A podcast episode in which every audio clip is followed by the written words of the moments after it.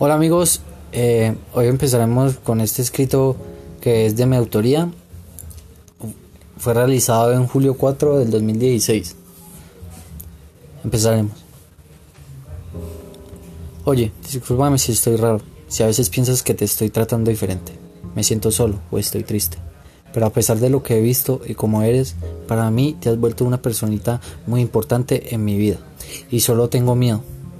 Tengo miedo de que te canses de mí de que por mis tonterías bobadas con las que salgo, pero solo te doy gracias por esos besos que sinceramente me llenan el alma.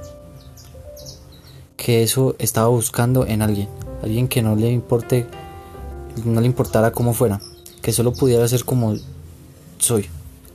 Espero no lastimarte. Sé que mi corazón es para, está para ti y puede resguardar todos los sentimientos que sientes por mí y que no te haría daño.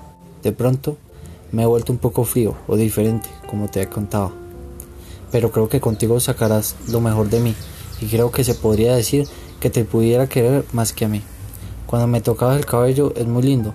Además dices que sos fría. Solo quisiera poder también sacar lo mejor de ti y que no te dé miedo a decirme las cosas como las ves.